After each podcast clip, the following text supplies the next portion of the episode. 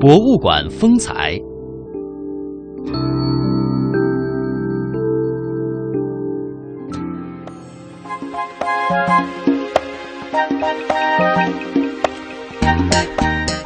好的，魅力中国，欢迎您的持续锁定收听。来到今天的博物馆风采，要给您介绍的呢，依然是有关于故宫的消息啊。那么今年呢是北京故宫博物院建院九十周年。那么在九十年前，也就是一九二五年的十月十日这一天啊，有三千多位重要的人物聚集到了紫禁城的乾清门广场。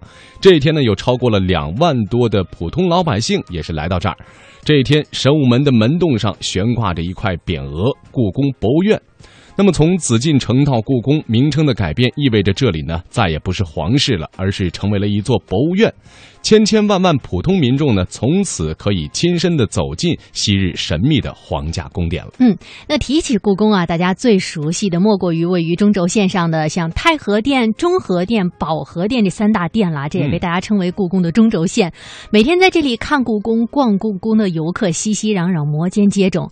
但是呢，和中轴线的拥挤形成了强烈反差的是，像故宫的武英殿书画馆、典籍馆、文华殿陶瓷馆，还有宁寿宫珍宝馆等等。这些区域的观众呢是屈指可数的，而这里呀却展出着故宫典藏的珍贵文物，极具艺术价值。可以说，在这里呢，你也许就会清晰的意识到，故宫其实不仅仅是一座皇家的宫殿，而是我们今天所说的故宫博物院。没错，无数的珍宝。那么今天的博物馆风采，我们就开启一段故宫的旅程，一起参观一下故宫的文华殿，也就是我们刚刚提到的现在的故宫陶瓷馆。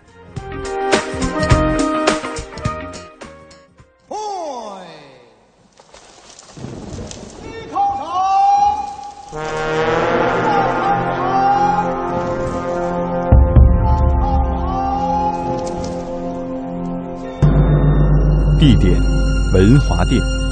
坐标：外朝协和门以东。现状：故宫陶瓷馆。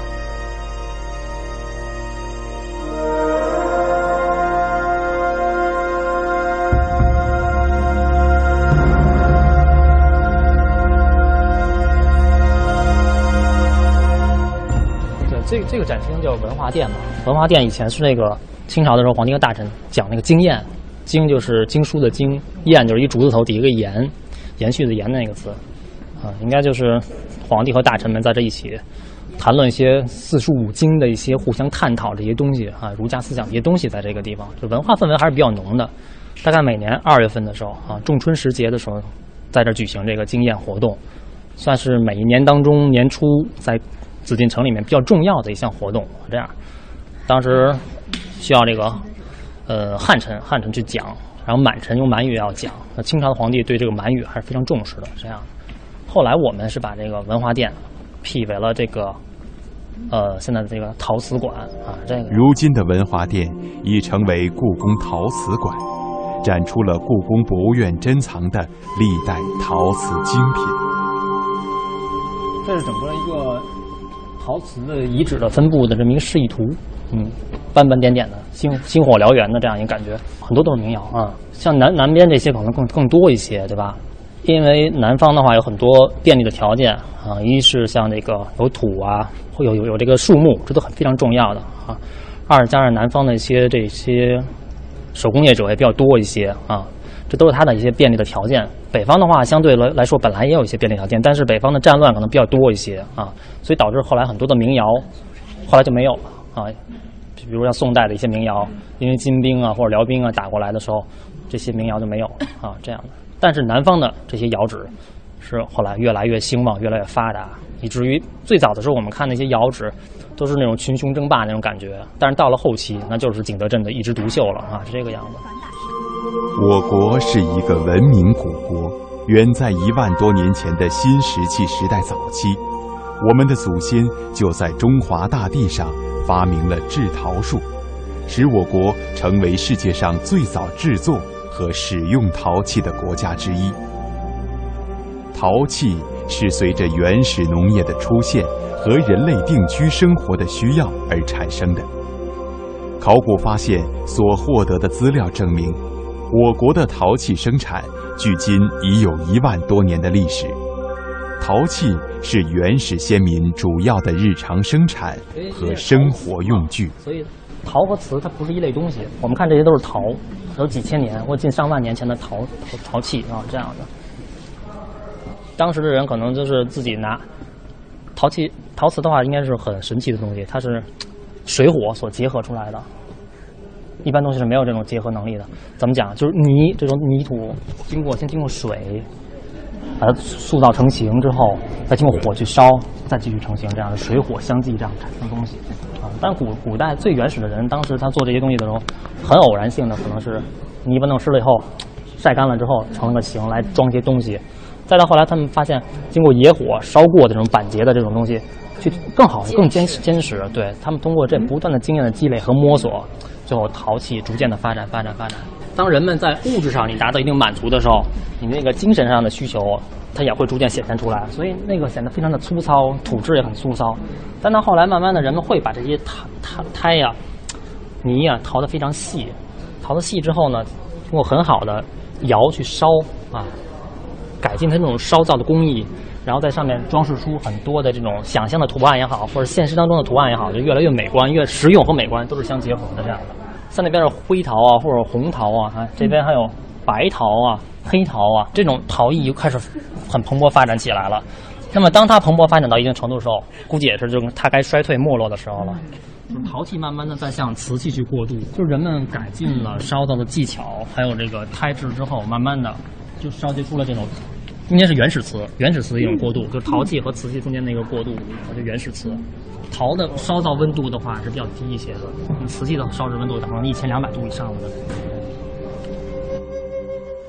唐三彩是唐代多色釉陶的简称，堪称唐代陶瓷中的著名品种。作为当时的随葬名器，主要发现于河南、陕西的唐代墓葬中。其造型繁多，釉色华丽，具有较高的艺术价值。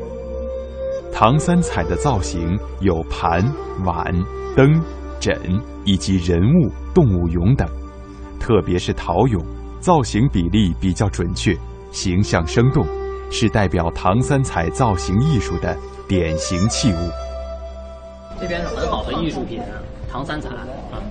以前那个八十年代的，像我们那时候家家庭里面都爱摆一些这种唐三彩的艺术品，搁在家里面仿造的艺术品啊。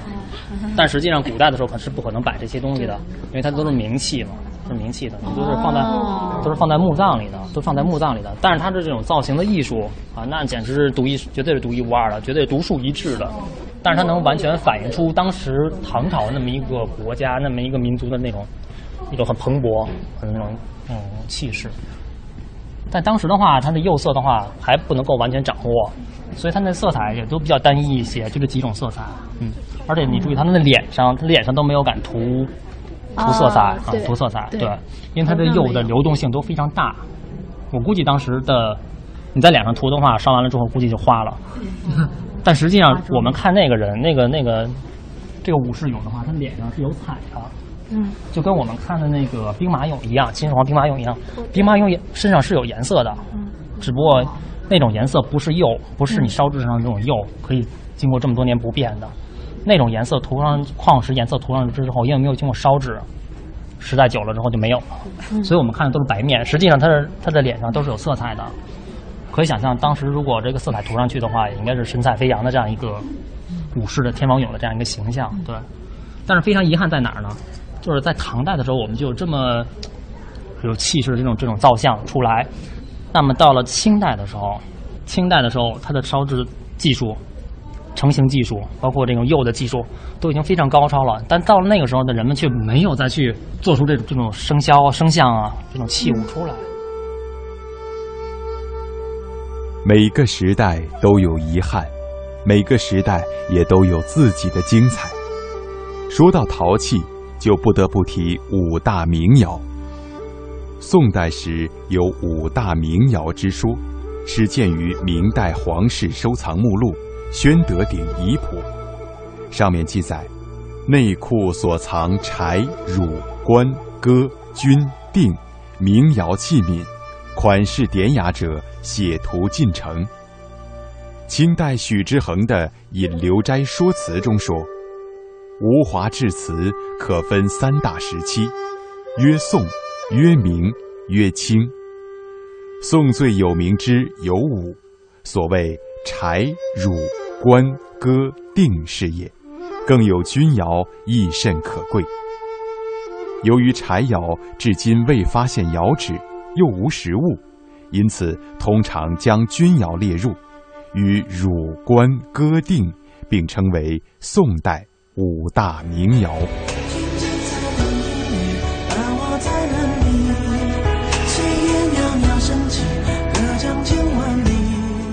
天青色等烟雨，而我在等你。周杰伦这首歌虽然名叫《青花瓷》，但这天青色却真真实实应属于汝窑。汝窑是我国传统陶瓷烧制工艺中的珍品，宋代五大著名瓷窑之一，始于北宋晚期。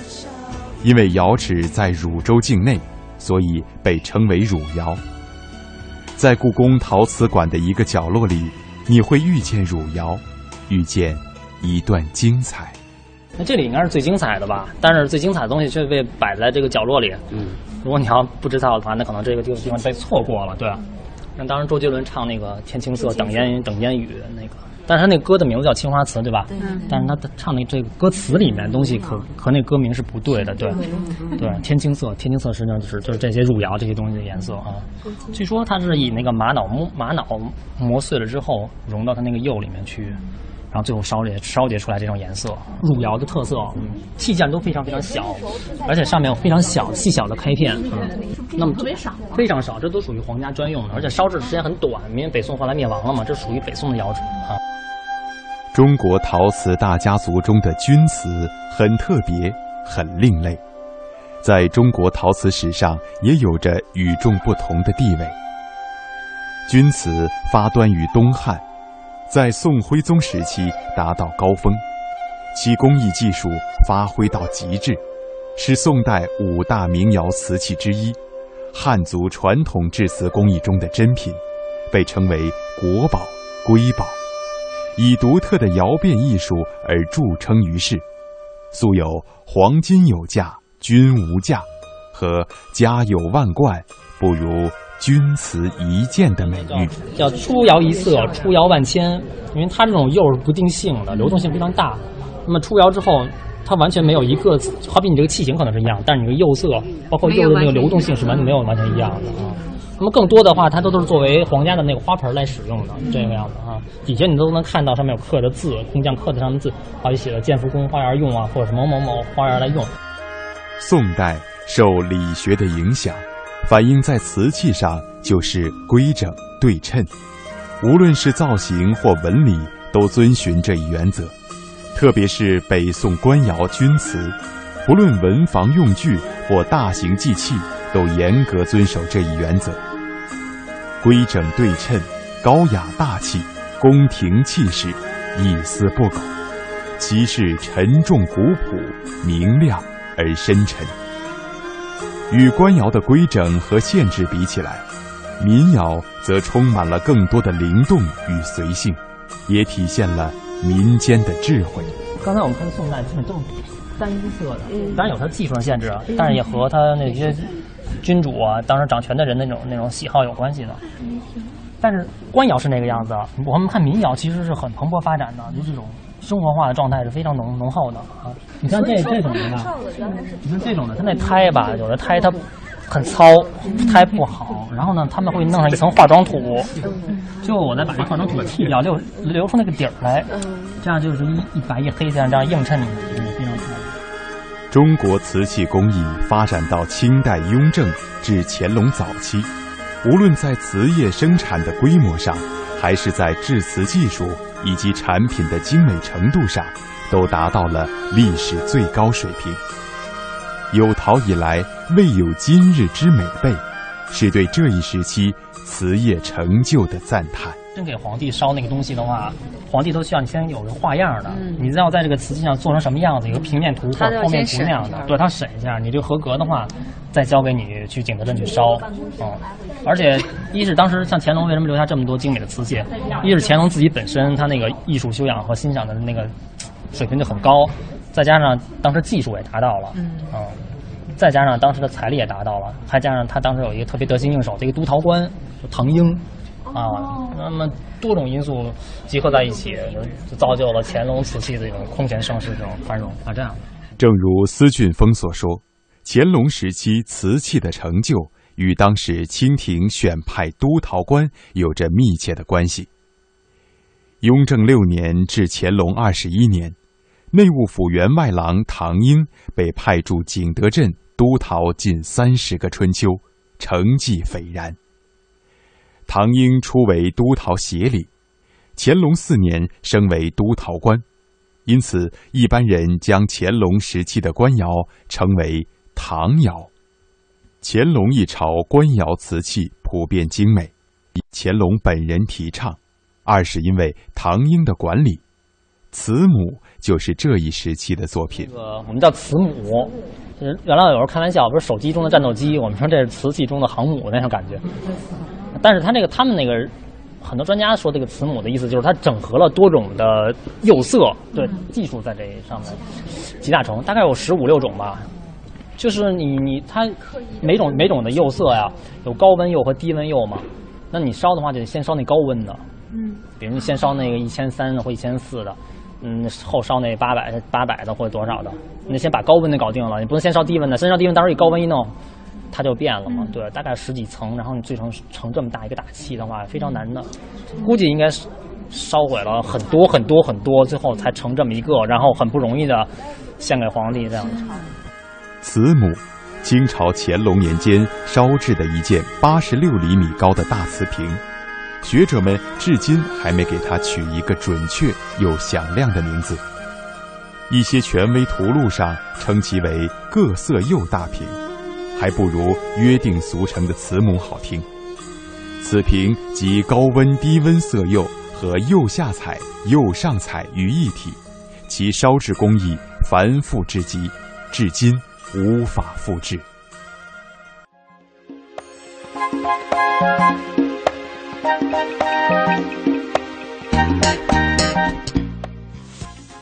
那么刚刚呢，我们是一起到故宫的陶瓷馆啊，来了解了故宫馆藏的一些陶瓷的精品。